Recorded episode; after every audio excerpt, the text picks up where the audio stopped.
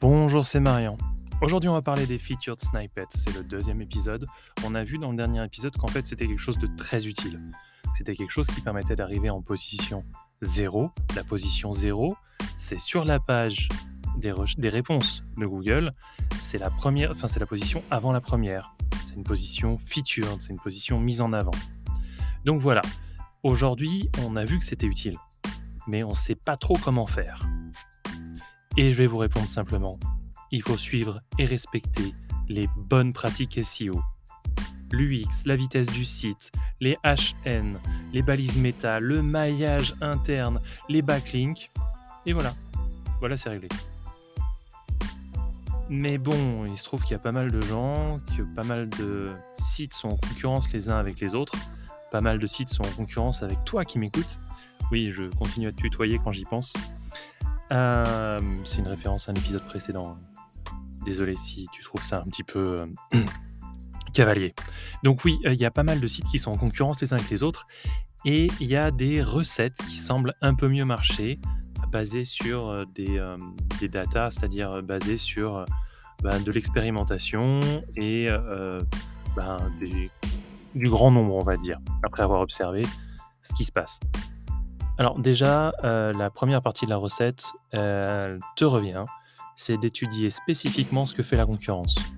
Si la concurrence fait quelque chose qui fonctionne, il y a des chances que toi tu puisses le reproduire et obtenir un bon résultat. Alors oui, ça veut dire que euh, tu as du travail de ton côté et je vais te donner quelques clés de choses à observer parce qu'en fait tout simplement les bonnes pratiques qui vont suivre sont peut-être des éléments sur lesquels il faut que tu attardes ton attention, tu, euh, voilà, tu focalises ton attention en particulier. Première chose, viser la longue traîne. Alors viser la longue traîne, on va le voir plus tard, déjà parce que ça répond à des questions, et puis parce que euh, c'est souvent plus efficace, parce qu'on a une meilleure vision de la question de l'utilisateur. Ça, c'est mon interprétation. Dans les faits, ça marche mieux. Donc ça marche mieux, c'est une recommandation à faire. Maintenant, euh, la longue traîne, ça fonctionnera pas partout parce qu'il faut quand même qu'il y ait des volumes suffisamment puissants, puis suffisamment élevés, pour que Google se permette de mettre en place un featured snippet, quel que soit le degré d'automatisation du système. Donc, il faut des forts volumes. Et enfin, euh, il faut choisir un petit peu, il faut être capable de sélectionner. Donc, longue traîne, fort volume, puis pas des concurrents de fou. C'est assez difficile de passer Wikipédia, par exemple. Donc voilà, à partir de là, déjà, on, a un premier angle d'attaque. Maintenant, comment on formalise tout ça? Première chose, on répond aux questions posées par des, internautes. Donc on formule le titre sous forme de questions. Un titre HN, H2, H3, H1, j'en sais rien. On le formule sous forme d'une question. Parce que ça voudra dire que ce qu'il y a en dessous directement, c'est la réponse à la question. La question posée par les internautes. Donc déjà, on est bien. Donc on donne la réponse directement sous le titre, je viens de le dire. On fait des phrases courtes et on prend pas de détour. Les extraits enrichis sont généralement euh, ultra courts, ils, sont, ils doivent être optimisés pour la recherche vocale.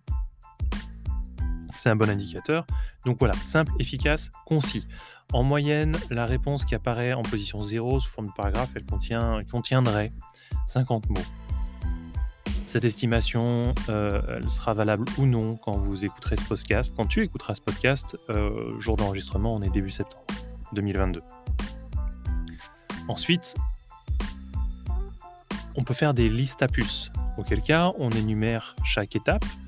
Euh, c'est si nécessaire parce qu'on doit énumérer des étapes, on fait des listes à puces, 6 à 8 points maximum, sinon ça devient trop compliqué, et toujours des réponses courtes. Eh oui, toujours. On propose un condensé d'informations. Euh, si c'est un tableau, ben, ça sera par exemple 5 lignes pour 2 colonnes. On me dit que 4 colonnes et 5 lignes maximum, ça fonctionne encore. Euh, je ne me souviens pas l'avoir vu récemment. Sinon, les vidéos, eh bien, elles, dureraient, elles duraient en moyenne 6 minutes autour de 2020. Je ne sais pas ce qu'il en est aujourd'hui, je n'ai pas de, de stats euh, actualisées. Et c'est pour ça, je reviens, j'y reviens, qu'il faut savoir étudier la concurrence. Un dernier point euh, qui est vraiment efficace, et je l'ai gardé en dernier pour ça. Les mises à jour régulières sont, étaient en 2020, ultra efficace, de l'ordre de 70% des résultats des featured snippets, 70% des résultats en position 0, euh, avaient été mis à jour dans la semaine. C'est énorme. Donc voilà, il faut vraiment réfléchir, faut avoir une stratégie spécifique sur, euh, pour viser cette position. Maintenant, est-ce que c'est utile? Eh bien, pas toujours. Donc c'est vraiment un aparté. D'une manière générale, on va considérer que c'est utile. Mais vous pouvez considérer que voilà, vous passez en première position sur une euh, position 0 et vous, vous captez moins de trafic. Ça peut arriver, par exemple dans certains cas, euh, une page une page de réponse, une page de SERP, euh, elle aurait 26% de taux de clic. C'est-à-dire les gens, en moyenne, ils cliquent dessus sur un des liens, 26%. Et puis, euh, et puis, je reprends. La première position obtiendrait 26% de taux de clic. Eh bien, euh, il peut arriver que dans certains cas, on ait un très fort taux de clic sur la première position, même avec une position 0, c'est-à-dire vous avez les réponses habituelles, je l'ai déjà dit, les réponses d'une SERP, avec le premier résultat, deuxième résultat, troisième résultat. Le premier résultat, quand il y a une position 0, quand il y a un featured snippet, forcément il va perdre en il va perdre en clic, en taux de clic, parce qu'il y a une position 0 au-dessus qui va attirer quelque chose. Et ben parfois, la position 0 ne capte que 9% des clics. Donc, être présent en première position, où on capterait encore une vingtaine de pourcents, ça peut être viable.